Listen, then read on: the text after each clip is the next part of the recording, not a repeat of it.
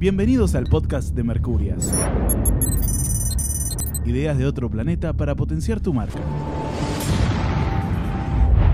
Bienvenidos a la segunda temporada del podcast de Mercurias, una temporada que estamos dedicando íntegramente a la perspectiva de género en la comunicación de nuestros proyectos. Recuerden que no importa qué tan grande o qué tan chico sea nuestro proyecto, siempre vamos a necesitar perspectiva de género. Mi nombre es Male Kupari.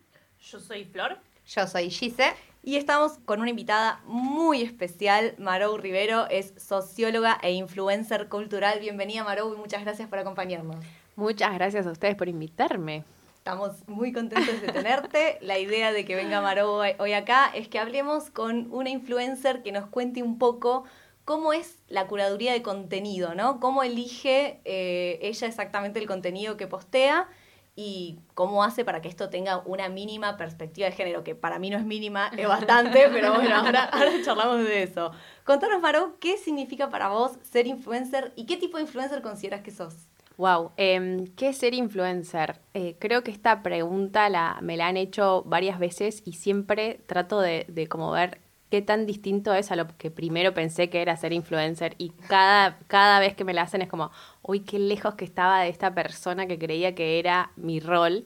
Eh, pero siempre hay algo que se sostiene que es em, un líder de opinión. Un influencer es alguien que su palabra implica responsabilidad porque hay gente que la escucha, la lee, eh, la internaliza y a veces eh, esa responsabilidad parece que no es de la persona que lo emite, pero en realidad sí. Y creo que qué tipo de influencer soy. Para mí eso es ser un influencer. Después hay gente que tiene muchos seguidores. ¿eh? eh, eh cuando pienso en ser influencer y, y me, me autonomino, autonombro influencer, me gusta pensarme con responsabilidad y también eh, creo que soy un tipo de influencer conectada con el contexto que habita. Y eso es la razón por la cual estoy acá y por la razón por la cual tengo perspectiva de género en mis posteos. Me encanta. ¿Y qué, qué, tipo de influencer pensaste que ibas a ser cuando todavía no eras? Bueno, Igual vos sos una influencer vieja. Yo soy, de, yo estoy desde cemento. Desde cemento, claro. eh, bueno, yo en realidad antes de ser influencer era bloguera. Eh, y cuando, cuando existían los blogs, siguen existiendo los blogs, pero en el momento en que no existía Instagram de, ahora. Claro, claro, exacto. Eh, de subir una foto por día con un texto, de sacar la foto con la cámara, chicas, imagínense. Mucha. Eh, también mucha, mucha pasión por hacerlo, ¿no? Era la posibilidad de escribir sin límite. Y esto también, pero al mismo tiempo eh, sabiendo que hoy todo el mundo puede hacerlo, entonces el, para mí el tiempo de las personas vale oro y esa es eh, como la, la, premisa que guía lo que hago, pero cuando, cuando apenas arranqué, pensé que iba a ser un influencer de, de las que mm, más cercana al periodismo, más cercana a lo, a, a lo objetivo, al te cuento las cosas, a esa búsqueda de la verdad de que no existe, porque somos todos subjetivos y, y es, creo que es la magia de, de poder autodenominarse influencer y eh, esto, elegir qué historia querés contar y de qué manera y con qué sello personal, ¿no? Y eh, creo que está, estoy muy lejos de, muy lejos de, ese, de esa periodista influencer que, que pensé que iba a ser como líder de opinión que alguna vez se, se jugó en los diarios, se jugó en la televisión, como esta cosa objetiva que no tiene intereses personales con nada de lo que hace. Claro, como más un concepto Foucaultiano del, del, influencer. Sí, sí, que no, que no le pasa nada con lo que está haciendo, que no tiene ningún tipo de poder de transformar la realidad en la que habita. Simplemente observa y comunica, tal cual. Claro, algo que es totalmente imposible. Pero bueno, hablemos ahora un toque de la moda como medio, que es un concepto que vos usás eh, bastante, no solo en tus redes sociales, sino en tu vida. ¿Qué, ¿Qué significa la moda como medio y por qué la moda? Bueno, la moda como medio es eh, quizás eh, como la revelación que tuve cuando, bueno, esto que hablábamos recién, hace tanto que estoy, yo, o sea, empecé a usar Instagram para ponerle filtro a las fotos, después se empezó a hacer el lugar donde yo estaba, como eh, la cosa inmediata de mostrar que está en estos lugares donde estaban sucediendo las cosas que me interesaban. La moda siempre tuvo como, fue la columna vertebral donde yo crecí, donde yo, eh, la moda no solo como eh, la indumentaria, sino como el uso, el color, eh, la expresión, la indumentaria sí es re fuerte porque es, como el, es la segunda piel que yo encuentro para expresar todo lo que quiero decir y creo que la gente lo hace, sobre todo las disidencias.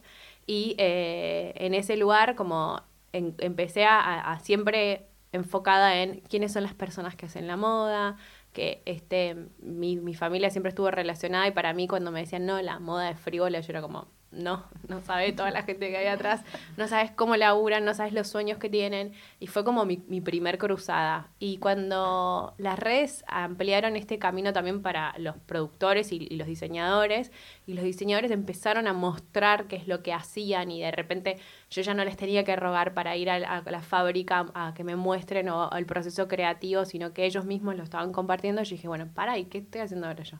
¿Qué voy a hacer yo si ya lo están haciendo? Si ya se dieron cuenta que está buenísimo que lo hagan. Eh, y ahí me encontré, yo en ese momento escribía en La Nación Revista, tenía una columna cada 15 días, donde me decían, es que está dentro del segmento moda, pero puedes escribir lo que quieras.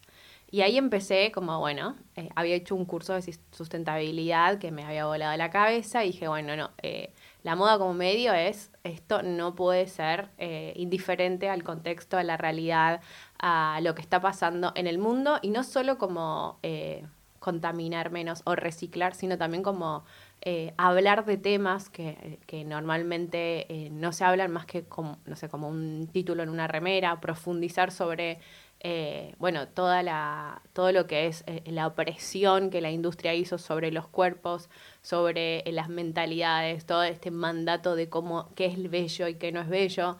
Como que empecé por ese lado y eh, siempre sentía que era como, ok, yo estoy usando a la moda de vehículo para hablar de temas que eh, quizás la gente negaría o rechazaría o le daría como, uy, qué paja hablar otra vez con feminismo. y es como, bueno, te estoy diciendo que esta remera hermosa que te vas a querer poner porque es divina, además lo hace una cooperativa de mujeres que eh, esa, es- trabajan para salir de situaciones de violencia y vos estás como que para mí eso es la moda como medio y es básicamente la razón por la cual sigo en Instagram, la razón por la cual sigo trabajando en moda y por la razón por la cual me sigue sigo valorando. Es como fue mi manera de decirle a la industria desde mi lugar eh, de influencer responsable, che, háganse cargo de esto. Este, ustedes también fueron parte de esto y, eh, y bueno, eh, fue justo con, o sea, yo, mi tesis, yo soy socióloga y mi, mi tesis fue sobre responsabilidad social empresaria, 2010, o sea, mil años. y, mm, y en ese sentido, como en ese momento era como, eh, la empresa tiene eh, cierta responsabilidad sobre la cadena de valor, cierta responsabilidad, era un montón tener cierta responsabilidad. Hoy las empresas que nacen, sean de moda, sea lo que sea, no pueden sobrevivir si no tienen un, impacto social positivo, ambiental, social eh, y también personal, ¿no? Como la gente que trabaja tiene que tener mejoras para mejoras en salud mental, el, la, las- la sociedad donde se aplica tiene que tener una retribución y ni hablar con los recursos ambientales que eh, tampoco se puede despilfarrar porque ya sabemos que es finito el mundo y que eso que antes era responsabilidad social empresaria, ahora es empresa B, y eso es también eh, el lugar, qué lugar ocupa la moda en eso. Y yo soy una ferviente creyente de que todo el mundo puede cambiar. Y en la perspectiva de género, más todavía, como que digo, como, Sí, de hecho te estamos. equivocaste, claro, te equivocaste, hiciste las cosas re mal, hay voluntad y no eh, bancando el greenwashing, por ejemplo, o el pinkwashing, sino más... Eh, che, hay una voluntad real de aprender a hacer las cosas y siempre celebro la marca que, che, eh, obviamente hay 50.000 cosas para cambiar, pero si vos ya hiciste el primer paso, que es con tus ventas, plantás árboles, yo ya te banco en todas las que quieras. O si con tus ventas das cursos gratuitos en situaciones a mujeres de- en situación de vulnerabilidad, te banco. O sea, lo que necesites, voy a estar ahí porque creo que eso es lo que se tiene que celebrar en este momento. En las empresas más grandes les pido más cosas, pero, pero los emprendedores, todo lo que sea intentarlo, porque es re difícil, así que todo lo que sirva suma. Y porque también no hay un, como que no hay un camino hecho, ¿entendés? Es, un, es un flash el tema de responsabilidad social, como antes era esto que, que vos decís, tipo, tienen que tener cierta responsabilidad y además eh, te, te zafas un par de impuestos y haces esto, y ahora eh, realmente tenés como un detrimento comercial si no tenés un impacto social, porque hay una generación que no está dispuesta a consumir eh, digamos, cosas que están dañando el planeta, que no están siendo responsables. Obviamente que hay gente que sí, pero me parece que se está girando por otro lado. Y, también en relación con esto, lo mismo como la, moda, ¿no? Porque antes la moda era por ahí Gucci, Prada, en una pasarela con, unos patrones de belleza eh, por lo menos polémico, y ahora de repente hay un montón esto de cooperativas, de emprendedores, de diseñadores independientes que están en Instagram y la están rompiendo, y nada, me parece eso Está buenísimo. Y, y, también el hecho, o sea, de la, de la moda como medio me vuela la peluca fuerte, pero por, por esto de que en, el marco de las cosas que aprendemos es como, bueno, no, la moda es para ellos y es incuestionable. Y es como, la moda como a mí me parece que es como un poco ir a apropiarse de ese espacio y decir, che, yo también estoy acá y, y, este es un medio para decir cosas que yo quiero y me parece que está, en ese sentido está buenísimo. Yo siempre fui de hacer mis propios hashtags en Instagram, como que desde el primer momento, como. Precursora. Pero ¿sabes por qué? Porque sentía que así se organizaba la información. Como, bueno, es como ahora las guías de Instagram para mí eran los hashtags. Eso es totalmente así igual, ¿eh? Entonces, eh, entonces, para mí era como, le pongo un hashtag propio para que el que quiera seguir investigando esto haga clic y vea más. Y lo primero que hice fue la moda que habito, porque para mí era como eh, que lo sigo haciendo, sobre todo cuando el contenido tiene más que ver con algo que me pasa emocional y no, no tanto como impacto em, socioambiental eh, de las cosas que consumo o de los emprendedores que presento. Como la moda que habito era eso, como yo le pongo cuerpo a esto, como no es una cosa que me es indiferente ni es una cosa que me transforma, yo me apropio, yo lo hago mío y además, después del curso de sustentabilidad, fue como, además puedo hacer algo más por otros. O sea, y ahí fue como, la moda como medio es mi nuevo horizonte, mi nuevo... Eh, que, que, incluso eh, es re loco porque a veces digo, para, estoy hablando de levantar plástico y reciclar y pongo la moda como medio como como que me entra el, chip y el cortocircuito en el cerebro y después digo, no, no, yo soy la moda, yo soy el medio para hablar de esto, que todo el que además todo el mundo está hablando, pero yo le estoy dando otro enfoque, que es el mío y es el subjetivo. Entonces como que el ejercicio de por qué estoy hablando de hacer una botella de amor, y sí, porque es importante, porque el plástico te viene en todo. Eh, incluso el Sí, incluso, incluso, pero incluso la ropa te viene en una bolsita de plástico o los aritos o la cosa y es como, todo eso lo tenés que saber, no importa por dónde viene. Yo creo que la moda además es un vehículo donde la gente está como más abierta que las cosas le, le sorprendan o, quiera hacerlo, como esta cosa de a ver qué hay de nuevo que te predispone a que te traigan algo que digas, ah, tengo que lavar todos los plásticos. sí, y es re inspirador también. O sea, la moda para mí es súper inspiradora. O sea, es un lugar a donde ir a buscar tendencias, pero es una forma de expresión. Nada, está buenísimo. Sí. Vamos con otra pregunta. Contanos cómo seleccionás el contenido que subís a, tu Instagram. ¿Cómo es ese proceso? Bueno, eh, la primera cosa que voy a decir es que es completamente intuitivo. O sea, hay algo de, o sea, hay una formación que no solamente es em, intelectual como socióloga o como persona que lee y consume, sino que también hay como esto de sensi, sea, ¿qué, ¿qué, son las cosas que me importan a mí? Me importa la gente, me importa lo que está sucediendo. Yo me autodenomino cultural porque para mí la cultura es todo y define todo y se puede transformar. Ese es el, lugar que yo decido que es donde cualquier persona puede contribuir a transformarla. No creo que sea algo impuesto dado. Entonces eh, me pasan cosas como, no sé, veo algo y digo, wow, esto es espectacular, lo quiero compartir. Eh, y es reintuitivo orgánico y que tiene que ver conmigo, pero también me pasa que como, che, mira, esto estaría buenísimo, ¿cómo lo podemos hacer llevar a, no, o porque lo veo en otro, o porque hay algo que me viene dando vueltas, y digo, ¿qué, ¿de qué manera puedo yo contribuir con mi, mi mirada a, a este tema? ¿Desde qué lugar? A veces es como haciendo algo que, que, que me sale, que me nace, y a veces es como, bueno, más metódico, más... Eh, sí me pasa de que hay cosas que es como, che, esto esto ya no, no puede. O sea, es más fácil saber lo que no que lo que sí. Y creo que lo que sí te va abriendo un montón de otras a veces es tan amplio que digo como, para, estoy compartiendo algo que no tiene nada que ver. Pero bueno, nada, ahí como también esa es la magia, ¿no? No deja de ser una persona atrás de, un, de una red. Sí, no hay nada peor que ser eh, policía de uno Ah. mismo, ¿no? Decir que Olvídate. esto no tiene nada que ver con mi contenido, entonces no lo voy a... Tipo, si la sentiste y es tu, es tu marca personal aparte, o sea... Total, total. Y después también me pasan cosas como que de repente, no sé, termino leyendo algo y digo, pará, ¿por qué terminé acá? Mira qué interesante. Y me voy y hago un curso y ese curso me lleva a otra cosa. Y por ahí no es lo que tenía en la mente de lo que quería hacer, eh, pero a- aporta algo, otras cosas que, que también que suman a, ese, a esa construcción.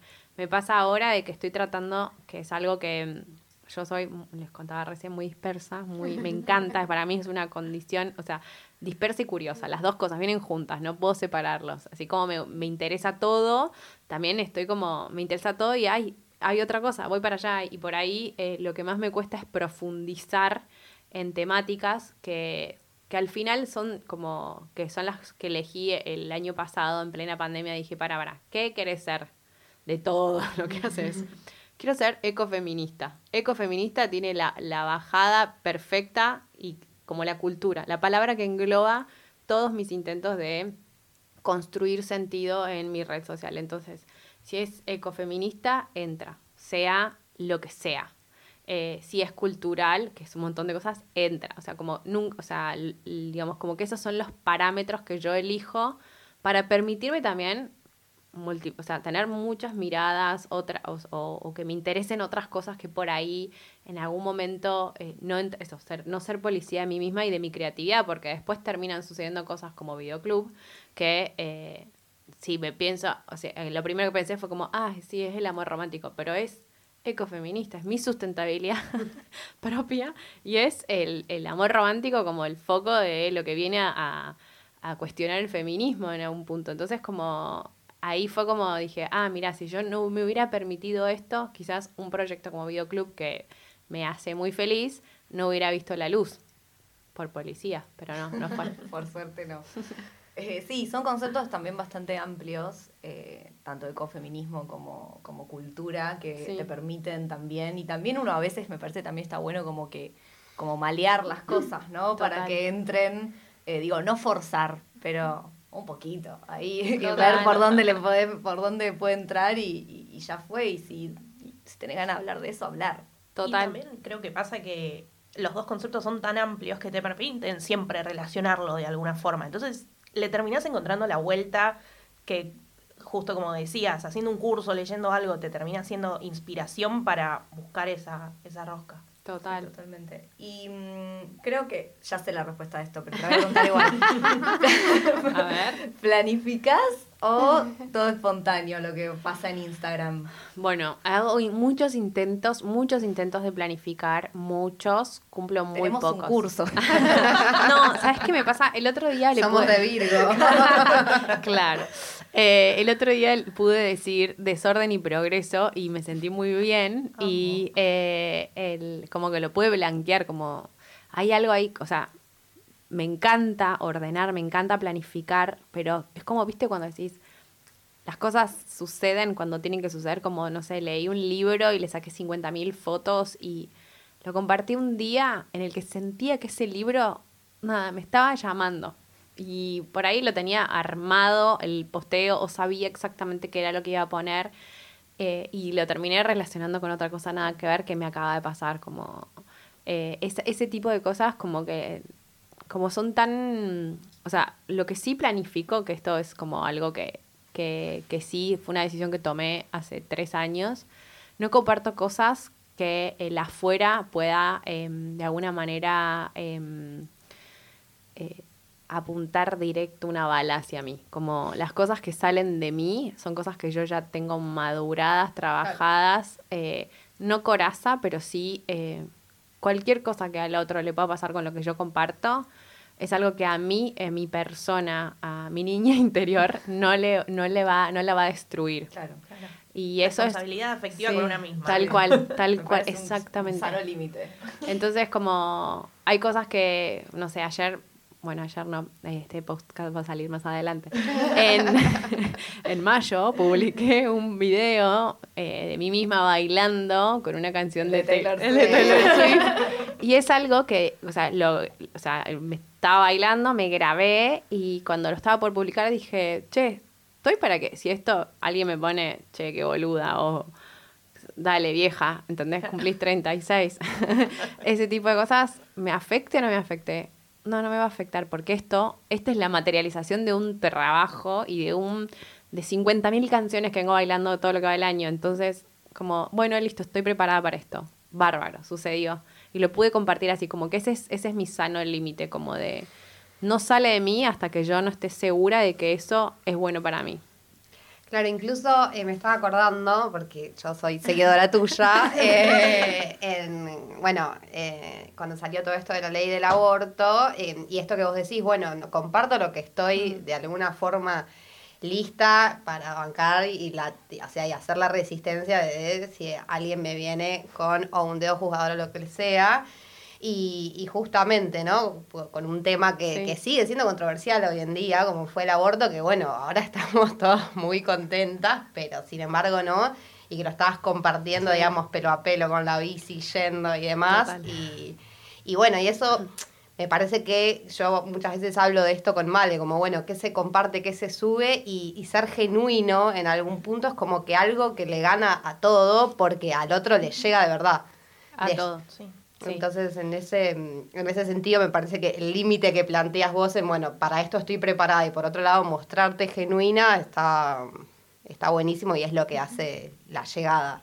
Yo creo que, perdón, eh, que lo del aborto fue como también como para mí un...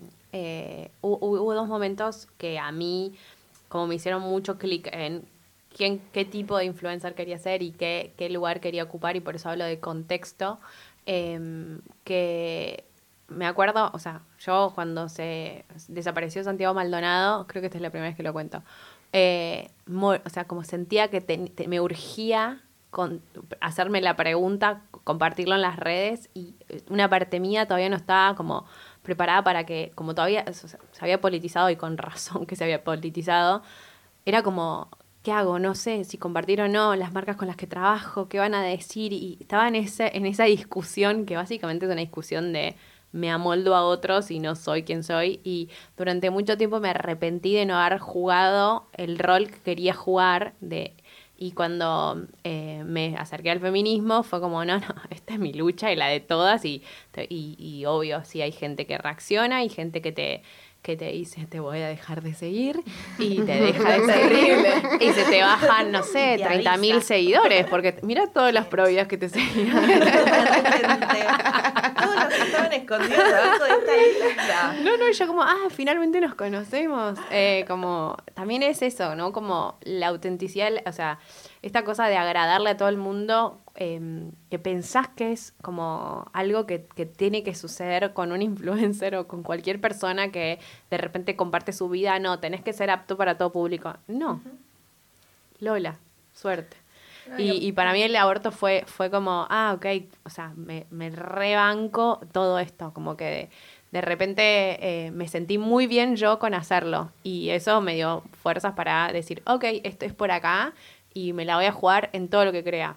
Y mm, Marou, ¿sentís que ese fue el momento, digamos, en el que te acercaste más al feminismo o, o, de repente tu acercamiento al feminismo se dio desde antes? O sea, ¿hay algún momento que vos decís, bueno, o sea, yo ya sé que no, no es que nos bautizan y decimos, bueno, total. a partir de hoy soy feminista, pero viste que a veces hay momentos clave en la vida de uno que decís, bueno, con esto ya no me puedo hacer la pelotuda nunca más. Bueno, yo creo que, que, que el Sí, fue en el 2018 cuando se llevó eh, la ley al Congreso. Ahí fue como, como que, bueno, todo el mundo a mi alrededor estaba hablando y yo ya venía con esta eh, incomodidad de no poder ser, no, no sentirme yo en las discusiones, de no sentirme yo compartiendo lo, lo que opinaba y, y, me generaba mucha admiración la gente que hacía y yo era, porque, ¿por qué no lo estoy haciendo? Porque, ¿qué es lo que me me traba o qué es lo que no me da miedo. Que no les caiga bien a, bueno, o sea, trabajar en eso, hermana. Como, y ahí fue como, yo creo que me, me bauticé feminista con bautizo, o sea, el bautismo posta, el día que subió el posteo con el pañuelo verde, y dije, estoy en esta y la voy a bancar. Y en ese momento era tipo un kilo. Me acuerdo que me llamaron de un diario de Córdoba para preguntarme qué opinaba de las influencers que no sé, eh, no, no hablaban, no decían nada. Y yo era como tipo, bueno, están dormidas, ¿qué esperas? creen todavía que le tienen que agradar a todo el mundo. Y creo que eso también es algo de mm, que a mí me abrió un montón de, de deseo personal en otras cosas que antes no me permitía, como, ah, bueno, ya crucé esta barrera que me daba terror porque te da miedo no agradar. Eh, pero al mismo tiempo es como, bueno, ¿qué más, qué más, ¿en qué más creo? A ver, y ahí la moda como medio hizo como, disparó.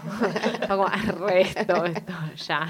Puso quinta. Puso quinta a fondo, olvídate. Eh, a, mí, a mí también, o sea, lo que, lo que pasa con esto, que es re interesante, lo, que planteas y en esto de tipo, che, ¿qué comparto, qué no comparto? ¿Me van a dejar de seguir? ¿No van a comprar mis productos o servicios en el caso de los emprendedores o lo que fuera? Es que todo es político. O sea, decidir quedarte callado también es político y probablemente no te compren los otros, ¿entendés? Digo, siempre está, estás tomando una decisión, una, una postura política. Hacer este podcast es una decisión política. 100%. Entonces, y no hacerlo también lo hubiera sido. Entonces, bueno, hay que ver como bien de qué lado de la mecha te encontrás y tratar de ser fiel a vos mismo. Yo, al contrario de lo que vos decís, esto de que lo de Santiago Maldonado, que te arrepentiste y qué sé yo, yo creo que más que arrepentirte es por ahí agradecer que fue eso lo que encendió la mecha de hacerte la pregunta, porque todos en algún momento nos hacemos la pregunta, porque todos venimos con un, con un setup medio de, bueno, de me quedo tranquila, porque aparte somos mujeres, no nos olvidemos que no tenemos el mandato de levantarte y luchar y qué sé yo, es algo que lo, fuimos construyendo nosotras con nuestra lucha y con la medida, de, digamos, de, de nuestras experiencias que en general fueron malas, por eso decidimos hacer eh, lo que estamos haciendo. Eh, entonces, nada, me parece que como es, esos, esos momentos están buenos para como para decir, bueno, qué bueno que esto me despertó de última total, y me ayudó a ser quien era. Creo que también esto forma parte de la responsabilidad del influencer, de nuevo, como mm. volvemos a lo que hablamos al principio. Eh, involucrarse políticamente también es una responsabilidad, porque conlleva como, bueno, ponerte como unos lentes y mirar el mundo entero a través de esos lentes.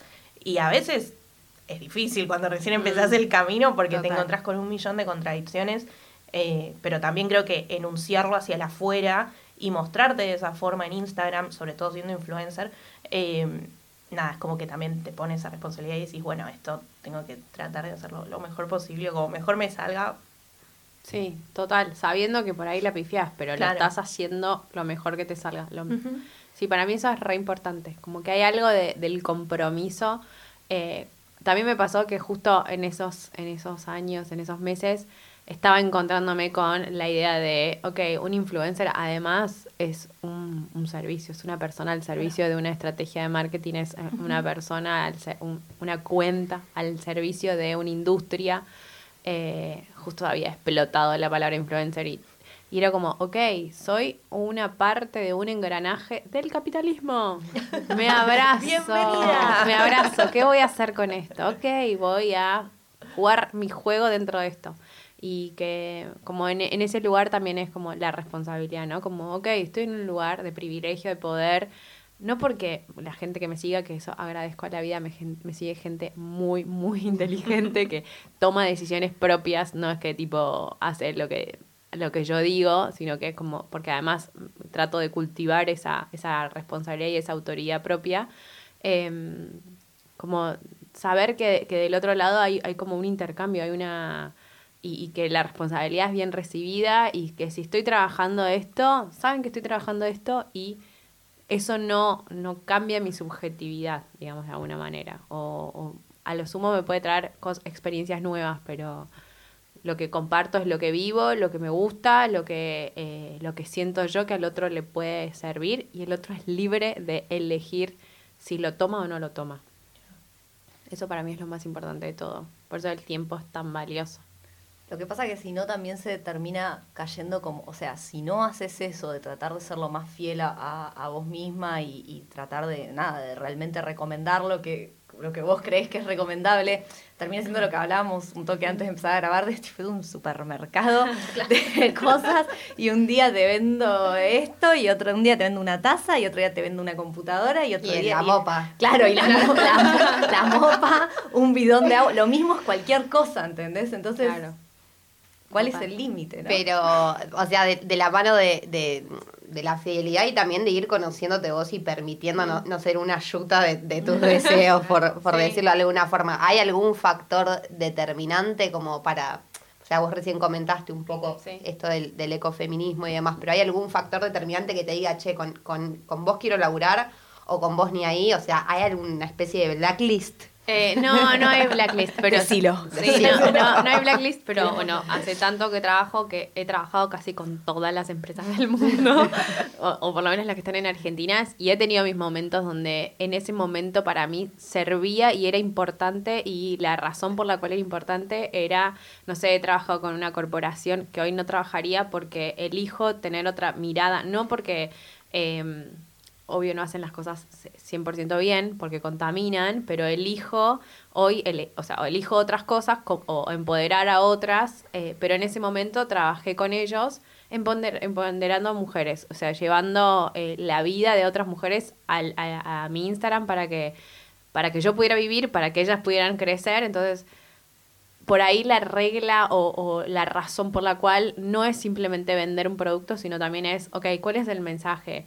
Yo quiero seguir haciendo esto, quiero seguir llevando historias de mujeres al frente. Ok, ¿cómo lo hago? Ah, viene una marca y me dice, yo te pago para que vos lo hagas en el nombre de mi marca.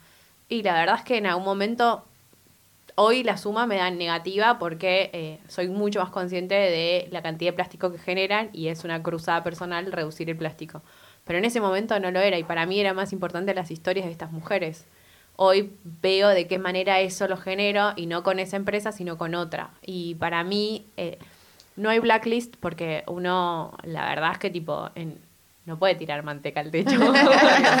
Vivo de esto, me hago cargo y eh, también sé que es un negocio que soy parte de esta industria y por eso me gusta pensar estrategias de, eh, de, de qué lugar una marca que está intentando hacer algo ca- o cambiar eh, eh, algo, de qué manera puedo acompañar que me sirva a mí y que les sirva a otros. Como yo creo que, que lo más importante es esto, ¿no?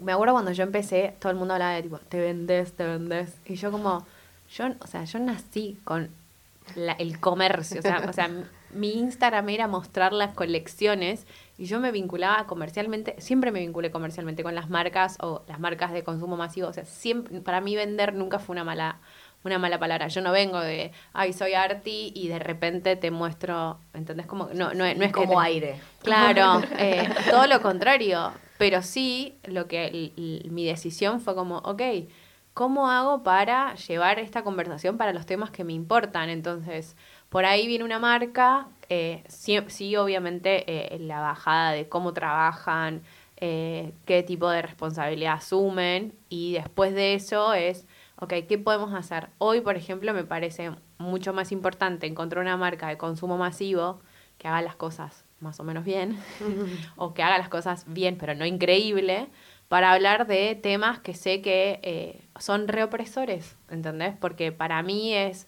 eh, es, tan importante como reducir el plástico, ¿entendés? Porque la marca capaz que no deja de hacer botellas de plástico, pero sí hay gente que sufre depresión o se suicida, porque es la causa número dos de muerte en el mundo, ¿entendés? Como esas cosas como, ¿cuál es la batalla? ¿Qué es lo que, qué es lo que quiero hacer?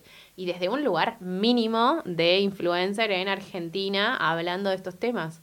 Pero sí, como ahí, como no, no cerrarme a quién puede ser el próximo socio de un proyecto que eh, tenga un impacto social y ambiental positivo. Y también compensar, yo compenso desde hace dos años toda mi huella de carbono y como eso para mí es como me libera de viajar, o sea, tipo, antes era como, no, tengo que dejar de viajar porque la cantidad de dióxido de carbono que genero, y un día dije, ah, puedo compensar. Como es, ese tipo de cosas es para mí la, las que nos toca vivir en este mundo hoy.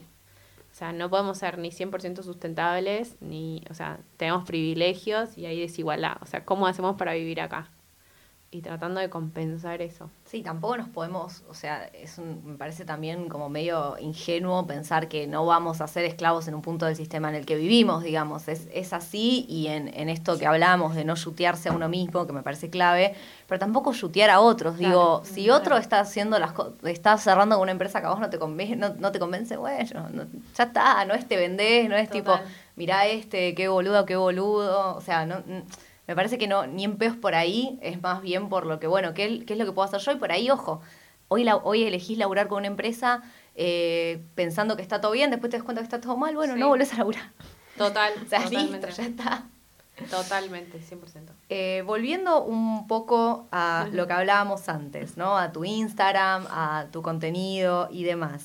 ¿Qué onda eh, Videoclub? Que es esta sección, no sé si querés contar un poco de qué se trata. Bueno, Videoclub, eh, Videoclub es mi hija. Eh, es mi hijo de cuarentena. En realidad, Videoclub es el hijo de Cine y Moda, de otro hijo. Claro, de otro hijo. Eh, cine y moda es, es como la, es, es el lado B de la moda como me. Está todo conectado, chicas. Soy yo en el fondo. Todo es tipo, esto que es gánico, el que te sale de la panza, es real. Em, cuando en el 2018, cuando estaba reviendo todo, em, qué quería hacer, me iba a ir a vivir afuera, después no me fui a vivir afuera, eh, literalmente iba a dejar todo. Eh, mi mamá me sacó una foto em, en una pose que me hizo acordar una película. Y dije, che, ¿qué pasa si me amigo con la moda, me amigo con Instagram y me saco fotos interpretando películas? Y ahí salió Cine y Moda. Lo hice durante un año y medio y fue tipo un proyecto hermoso que de hecho a veces me tienta mucho porque pienso mucho en, en, eh, estética, vestuario, soundtrack, como que eso, y consumo mucho, mucho cine. Y me pasó de que viendo en pandemia eh, que todo el mundo me pedía recomendaciones de películas y qué sé yo, dije, ay, mira el texto que escribía acá, qué espectacular. Ok, tuvo un montón de likes y no sé, un montón de comentarios, pero quedó ahí. Qué bajón. Como em, yo empecé a tener la urgencia de conversación, que es lo, lo más bello que me está pasando con Videoclub, que es conversar con otros, que creo que para mí es por ahí donde yo estoy saliendo de mi modo a- eh, autónomo, influencer, individual que vengo y traigo y que otros responden, pero que no hay, no hay intercambio con, o sea, horizontal, hay como un verticalismo de alguna manera. Y, y fue como, ¿qué pasaría si hago tipo un, un encuentro de cine debate? Yo elijo las películas y fue como, nada, nada puede ser. Ya hay miles, miles. La Eh, yuta, la no, Hay miles, miles. Que a quién le va a interesar. Yo además voy a elegir todas películas pochocleras porque me encantan y qué sé yo, y lo de la. Y después dije, no, pará, dale un tiempo a esto. Y empecé a escuchar podcasts de cine. Toda una mierda, mentira. Eh, pero hay, hay como una mirada muy como de la película se hizo y esto. Muy y esta escena, sí, Claro. muy nerd y como Me y- embola, me embola. y, y fue como, igual a- amamos a los nerds de las películas, y me, me pasó, sigue que encontrándome con amigas que estaban viendo las mismas series, charlaba y qué sé yo, dije, mira qué interesante esto que pasa. Y un día, tipo, dije, todo en historia, como todo lo que hago lo pregunto en historia a mis seguidores y es como, sí, re, hacelo, yo re Focus estoy". group. Focus group, claro, tal cual. Y, y hice dos Google Forms y la gente me respondió tipo como porque para mí era un montón, como si te dijera 150 respuestas un diciendo. Es un montón. Sí, pero viste que uno a veces dice, bueno, pero tenés 93 mil seguidores, no, 150 respuestas no es nada, en referencia, pero un Google Form de gente con mail y dije, wow. montón, claro. Ya te tengo que querer un montón. Claro, sí, claro, claro, ¿no? Y, mm, y bueno, nada, y dije, bueno, lo hago, hago, y me acuerdo que eh, era octubre, o sea, era septiembre, y dije, bueno, lo lanzo en octubre, eh, y, y veo qué onda, y al principio lo quería hacer con marcas, eh, que me bancaran a mí, cosa de hacerlo gratis, como que cualquiera se pudiera sumar. Y después una amiga muy sabia me dijo, Marou, tipo, que, es- que sea indiferente a que una marca te pague, cóbralo porque tipo, es algo lindo. Es, la gente lo va a valorar y, y, y además vos lo vas a valorar, va- no va a ser tipo lo estoy haciendo por una marca. Totalmente. Y era algo que yo nunca había hecho, que era tipo pedirle a mis seguidores que me paguen. O sea, de hecho es, me genera un montón de conflictos, como, pero yo hago mi contenido gratis, entonces como gratis para el que lo ve, eh, caro para mí porque me sumerjo en las redes de Instagram, que ya sabemos tiene todos esos, esos esos intereses y una marca que me genera a mí la posibilidad de vivir esto. Y de repente fue como, ay, ¿cuánto valgo? y la gran pregunta. y empecé todo un trabajo que lo terminé lanzando en octubre porque alguien me dijo, esta fecha es ideal para nuevos proyectos. Y dije, bueno, ya está, lo lanzo. Y le puse un precio como de, ok, si somos tres, si somos cinco, si somos diez, va a estar bien porque es lo que yo creo que vale en, mi tiempo y, empezamos siendo tres, después fuimos cinco, ahora somos 17 y lo que pasa es que las chicas, hay como un grupo eh, que está desde el... no, no, hay un grupo que está desde Cemento desde el principio y eh, es... Y al principio yo me re, eh, como, me ponía a estudiar las películas y leía muchas cosas y, y con, con las experiencias, o sea, este, el martes fuimos cambiando horarios, porque además eso, como somos como que lo, lo viví como algo re... ¿qué es, ¿Qué es esto? Es como algo que queremos que suceda. Si hay cinco de las diez que no pueden estar al día, bueno, lo cambiamos de día. Total, ¿a quién le debo explicaciones? A nadie. Em, o sea, sí publico una vez por mes cuáles son las películas y el horario en que nos vamos a juntar a, la charla, pero el todo, por ejemplo, vamos por el, el, volumen número 7 ya, es un montón. Es un montón son tres por mes y eh, lo increíble es lo que sucede. O sea, las conversaciones y vos las escuchás hablar y ellas y es como tipo, no, amo, hablé en terapia y mis amigas me dicen, y, es como si fuera un podcast, porque además ahora desde este año los empecé a grabar con mi teléfono como notas de voz y los subo a la misma carpeta donde compartimos todos las fotos, la, hay un, o sea, hay un, material extra. Nadie lee, nadie lee lo que escribimos, pero todos escuchan. Y fue como, no, no, chicas, escuché ayer, aparte hay un grupo de WhatsApp, obvio, escuché ayer eh, el poste, eh, lo que grabamos, es increíble y, todo es, la película es la excusa. O sea, vemos una película, estamos todas en temática y es, son todas personas. Hay gente de, no sé, de Comodoro Rivadavia, de Rosario, de Córdoba, de, eh, de Santa Fe. Hay, había una chica de, de Vigo, que pobre, ahora con el horario quedó fuera, pues ocho y media de la noche. Y gente acá de Capital, gente que no se conoce pero que se ama, que tipo se nos contamos todo y me incluyo. Y hay una cosa de, conversar que es muy increíble porque en el fondo, que a esto es donde la socióloga me atraviesa, lo que nos pasa, nos pasa a todas. Y, y cuando vos decís como no, porque yo cuando era adolescente, ay, yo también, y yo también, y yo también te das cuenta de que no, ah, no sos rara, no sos distinta hay un mandato que nos atraviesa. que nos atraviesa a todas. Y ahora, y, y bueno, empezó siendo como, eh, como todo, se era como cine debate. Y era abierto a, a hombres y ahora es súper mujeres, no, tipo, no hay un hombre que se atreva a entrar. y al principio las películas eran como tipo, las películas, no, creo que en, julio voy a hacer un mixto, eh, explícitamente mixto. Em, y, en, y al principio las temáticas eran como tipo más generales, era mucho sobre estereotipo de género o el mandato eh, femenino. Y después me di cuenta de que todo eso, que elegir una película por ahí que no tenga una historia de amor, es, es como eh, en algún punto llevarlo a un lugar donde es pretencioso, porque yo no quiero analizar las películas, yo quiero que veamos y lo que me pasa y, es como cómo caigo siempre en el mismo lugar, no importa qué película vea. Entonces dije, bueno, el Bioclub es de construir el amor romántico una película a la vez. Y a veces, de construir el amor romántico eh, es la pareja, a veces es la familia, a veces son las amigas, a veces es uno mismo y, poder hacer esa, e, es, es, es el, esa lectura de una película pochoclera o de una película indie, lado B. Eh, tienen que ser películas que se consigan en internet. Entonces, Rick. Em, o si algún estudio quiere venir a trabajar con nosotros, más que feliz. Mi teléfono es. pueden, pueden, podemos hacer Arroba, Claro, focus group. Eh, eh, pero digo, como que hay algo ahí de, de, del intercambio que es muy bello que a mí, porque además me sacó a mí del lugar de. Yo como buena nerd hago como cinco cosas que me interesaron mucho de el contexto de esta película eh, y las traigo y las cuento, pero hay más nerds que yo, entonces yo la vi y me puse a investigar y la, la escena esta y esto y lo que pasó y el vestuario y, y son películas donde, no sé, tienen 50.000 años, o sea, hicimos iOrigins, no sé si la vieron, y habla mucho sobre la reencarnación, y a nosotros nos pegó sobre la, escen- la escena de, del ascensor y la, Ay, la- sí, pero la infantilización de la mujer en, en las discusiones. O sea, y no eh, reencarnación, un besito, chau. Claro, claro. Hablamos sobre cómo, por- cómo nosotras, porque creemos en, el- en las, que las cosas se van a solucionar, terminamos siendo las infantiles de las relaciones.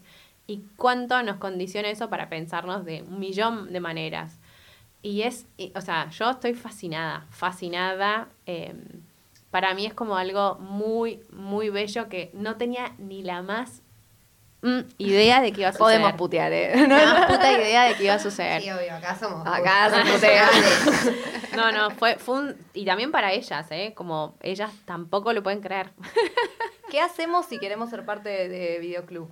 Bueno, eh, el, el sistema es el siguiente. No, mentira. Hay un link en mi bio de Instagram que te lleva a... Hay dos, hay dos maneras de participar.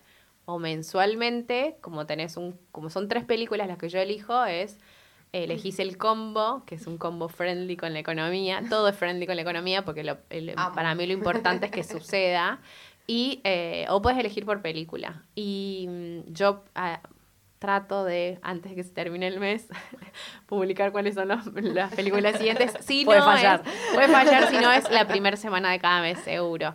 Y, y ahí- a partir de ahí es como te- yo te mando un mail invitándote el calendar eh, y te digo un poco dónde puedes conseguir la película, la, la, la, la. Y eh, básicamente es, de hecho lo que pasa es, bueno, hay tres chicas nuevas, bienvenidas, ¿qué expectativas tienen? Nada, eh, me pasa esto, quería charlar de cine. Me nos pasó que hay una, una chica que es, va y viene, pero es directora de cine y yo tipo cuando dije soy directora de cine yo dije me empezó a entrar un calor dije la puta madre cagamos alguien Me va a tomar examen y voy a reprobar. alguien va- está esperando que yo diga qué tipo de plano hicieron y yo no lo sé y al final terminó diciendo no, porque la verdad es que yo tengo ganas de enamorarme. Y yo dije, sí, mira, es donde, que- es donde tenías que Es estar. ahí. Este es el- tu lugar de, de, este es tu grupo de vulnerabilidad, tu grupo de autoayuda. Eh, pero bueno, por ahí venís con expectativas de, de, de charlar de, de cosas. Para mí es no tener miedo a, a, a compartir, como hay gente que está muy callada y, y también porque lo que me ha pasado es que personas que de repente te dicen, che, yo quiero decir esto de esta película y vos decís como, wow, nunca en la vida me hubiera, claramente no, no, no pasa por, por quién soy, pasa porque otro te trae una información que, no sé, eh, el lado luminoso de la vida eh, hicimos. Y, y todas, todas no, bueno, ponerle tres cuartos del grupo era como, no, porque él no quiere tomar el medicamento, es un egoísta, no sé yo, y de repente le dijo, chicas, yo soy depresiva y tomo eh, pastillas y no hay nada más feo que sentirte despersonalizado. Y de repente fue como, wow. Claro. Claro, el proceso de despersonalización de alguien que está medicado es muy fuerte. Ah, no, y eso solamente te lo dice alguien que lo vive. Y eso es videoclub. O sea, el intercambio. Es tipo fascinada, fascinada. Me, me, me quedo con dos cosas. Me dejas re Ah, tipo, claro, anotando. Pero ya me estoy anotando igual en el Google Form. Claro, todo lo- mandame todos los Google Forms, está conmigo. Pero dos cosas, esto de las, de las pelis pochocleras y por otro lado de los puntos de vista diferentes que nada tienen que ver con esto nerd del cine que tanto igual bancamos y respetamos. Pero de que pasa un poco eso, porque cada, cada persona tiene un punto de vista situado con determinado marco teórico. Yo tengo una de mis mejores amigas, eh, nada, artes combinadas, cine full, cine de esas pelis que tipo no ves ni en pedo. Dudas coreanas del año 30. Claro. Hermoso, hermoso, igual la queremos. Claro, y sin embargo, cuando te cuentan algunas cosas de la peli, en algún lado terminas conectando con lo que el otro está diciendo. Y con las pelis pochocleras me declaro, me hago cargo de una gran fan, no de pelis, sino una gran fan de Grey's Anatomy. Y dame ocho podcasts y te lo leo en clave de género. que- 100%. ¿Entendés? Entonces me parece que, que está buenísimo porque siempre hay algo para decir y siempre dos personas que nos juntamos, dos, cuatro, diecisiete, este, tenemos algo para decir porque nos atraviesan. Es una ficción que nos atraviesa en algún punto y, creo que el plano ni, siquiera es necesario. Total. Y me pasa, ¿sabes qué? Me pasa que después de haber hecho, por ejemplo, hice videoclub de algunas películas que hice en cine moda, y no, o sea, es como muy fuerte encontrarme con esa persona que pensaba de una manera o que le importa, no sé, por ejemplo, hicimos Eterno Resplandor de una mente sin recuerdas y yo era como tipo, el amor que supera, la, el, como está correspondido eso, tipo, vivir en un loop, pero desde como siempre voy a elegirte porque hay algo muy hermoso que nos une y en realidad es alta película táxica. y cuando fue como, no, bueno, pero entendés que se borran y vuelven a lo mismo, es como repetir, repetir, repetir patrón y fue como, wow. claro, no, sí, o sea, está romantizada el volverte a elegir a alguien que, o sea, vos estás escuchando que te va a llevar a odiarte a vos mismo. O sea, te lo está diciendo tu propia voz del pasado.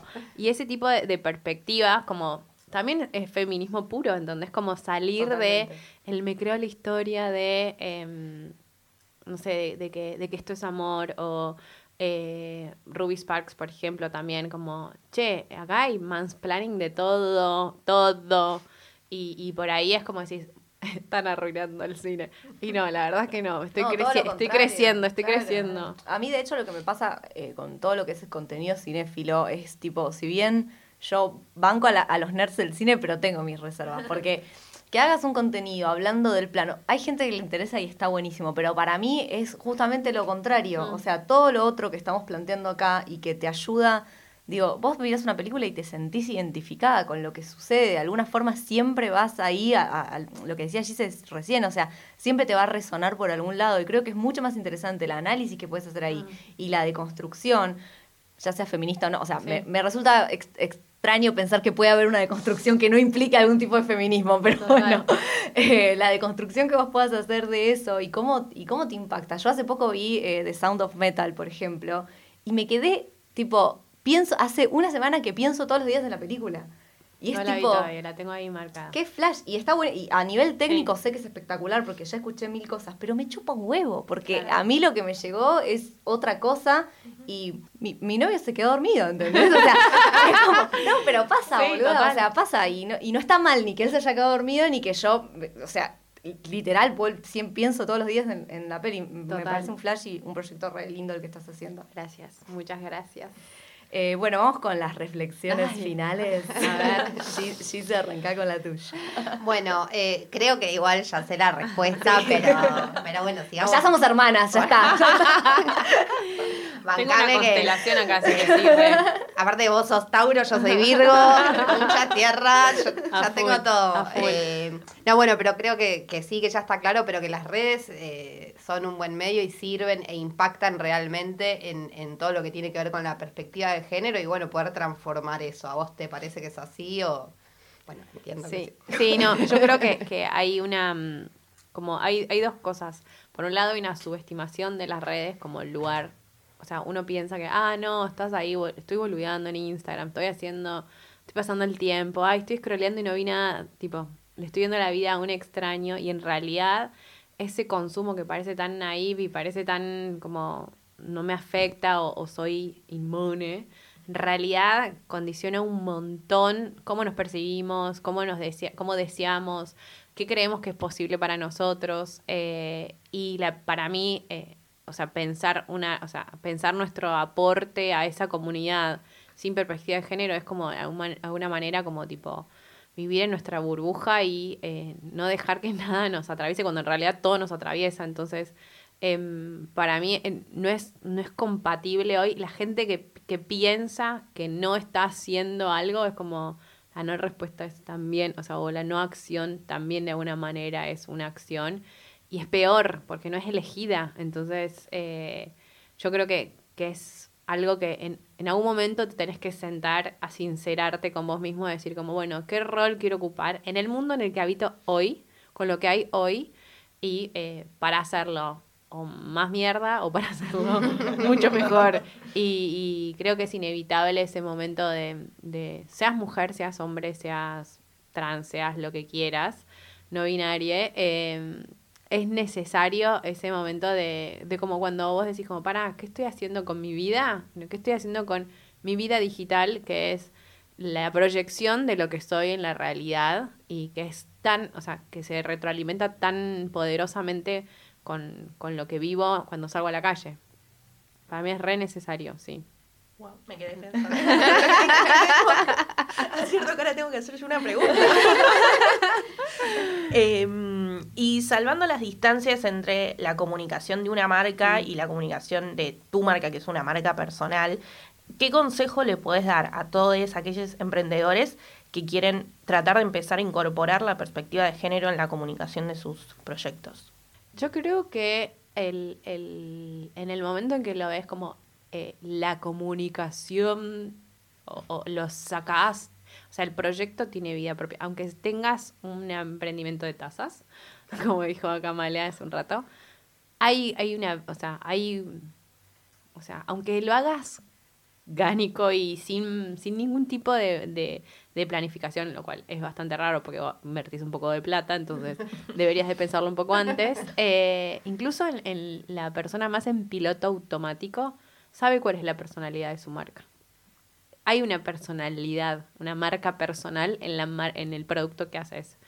Y creo que esa, o sea, elegir cómo querés que sea es, esa marca personal de tu producto, te va a hacer, te va a allanar el camino para saber qué cosas tenés que comunicar, de qué manera lo vas a hacer. Cuando elegís el tono de tu Instagram, tenés que saber qué, quién, qué es ese tono, por qué habla así. Eh, puntualmente creo que, que o sea, desconectamos todo tanto porque lo vemos como el lugar donde vendo mi lo, lo, que hago o, o mismo la gente cuando piensa en en las redes como se piensa serio, se piensa eh, de, algún, de alguna manera como, bueno, la comunicación es esta y tengo que ser así porque esto es lo que funciona. Y en realidad eh, a, mí, a mí lo que me pasa cuando yo veo un, no sé, voy a conocer a un emprendedor y de repente me encuentro con que es una persona que sus redes no reflejan.